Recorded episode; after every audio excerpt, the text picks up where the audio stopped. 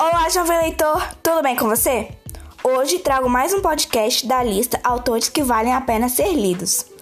O autor de hoje é Rubem Fonseca, um mineiro da cidade de Juiz de Fora, nascido em 11 de maio de 1925.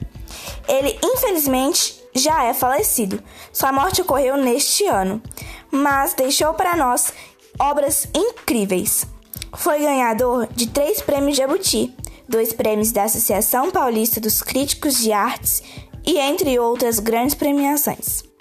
Para você entender um pouquinho do que eu estou falando, vou te dar só um trechinho de uma de suas obras, o conto A Arte de Andar nas Ruas, do Rio de Janeiro, publicado no livro Romance Negro.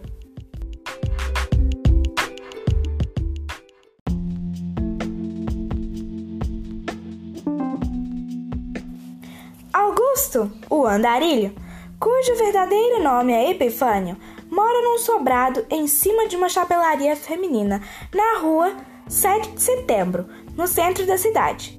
E anda nas ruas o dia inteiro e parte da noite. Acredita que ao caminhar, pensa melhor, encontra as soluções para os problemas. Sou aventur ambulando, diz para seus botões.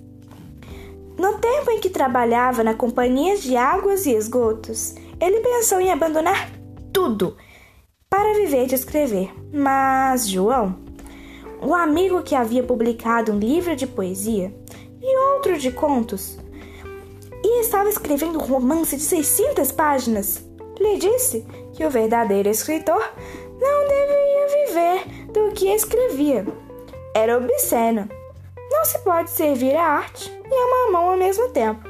Portanto, era melhor que Epifânio ganhasse o pão de cada dia na companhia de águas e esgotos e escrevesse à noite.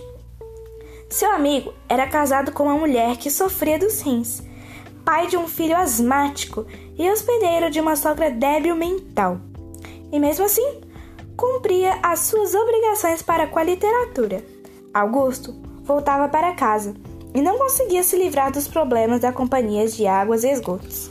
Uma cidade grande gasta muita água e produz muito excremento. João dizia que havia um ônus a pagar pelo ideal artístico: pobreza, embriaguez, loucura, escânio dos tolos, agressão dos invejosos, incompreensão dos amigos, solidão e fracasso.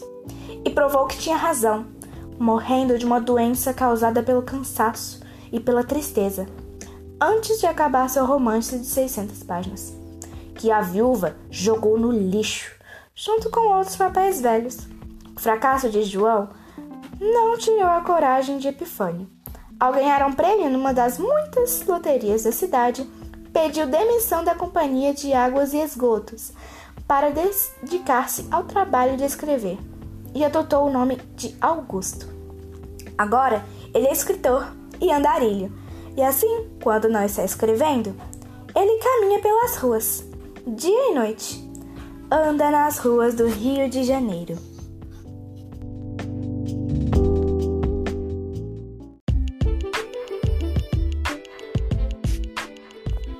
E aí, o que acharam? O texto é muito bom, né? Bem, eu, se fosse você, não perderia tempo. Corre lá, vai ler esse livro encantador. Inclusive, vou correr também, mas para pegar outra obra dele. Afinal, essa eu já li. Tchau!